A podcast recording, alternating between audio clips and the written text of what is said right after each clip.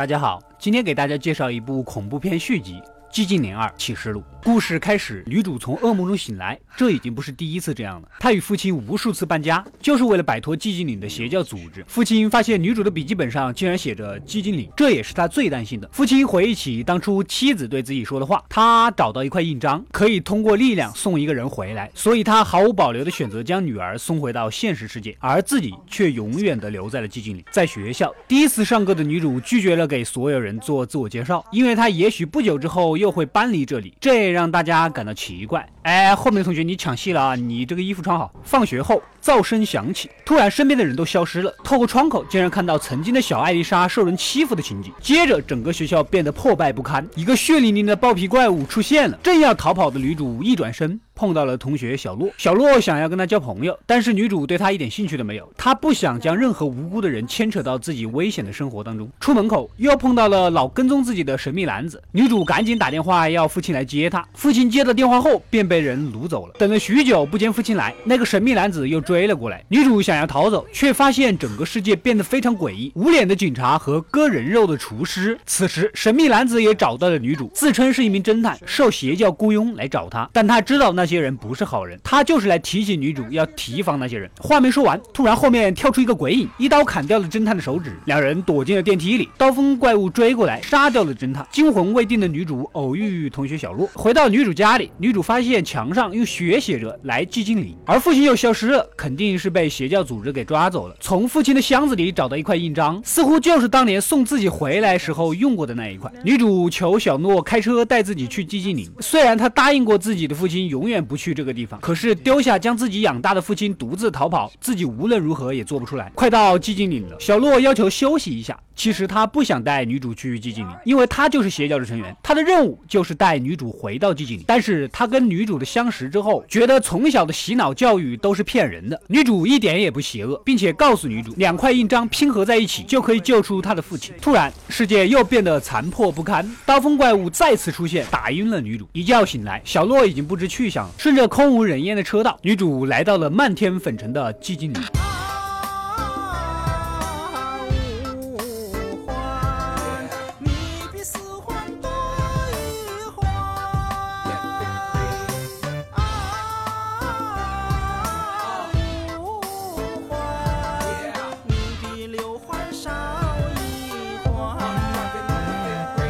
一路上都是一些献祭的尸体，似乎这里经常搞这个活动。艾丽莎的亲生母亲也出现了，告诉女主她不应该来在这里。她是艾丽莎善良的一面，如果她跟黑暗艾丽莎合体，邪教便可以摧毁他们，从寂静岭出去。这个时候警报又响起来，女主跑到一个仓库，并救下了一个妹子，而八角假魔怪物追杀着他们。正当两人要顺着通风管道逃走的时候，漂亮妹子给做了垫背。女主来到监狱，根据小洛的指点，另一块印章就在她祖父手里，而她祖父就。就是被关在这里的地下室，虽然经历点小波折，女主仍然来到了这个房间。原来小洛的祖父瞎了，并且全身捆着铁链子，看样子应该是个危险人物。瞎眼老汉将女主的印章骗到了手中，突然将印章塞到了自己的身体里，因为另一半印章也在里面。黑暗中，瞎眼老汉突然变身成了一个超级强壮的生化战士，攻击力爆表，一巴掌打晕了女主。而女主被扛在肩上，看到生化战士肚子里亮亮的，好奇的将它掏出来，然后生化战士就。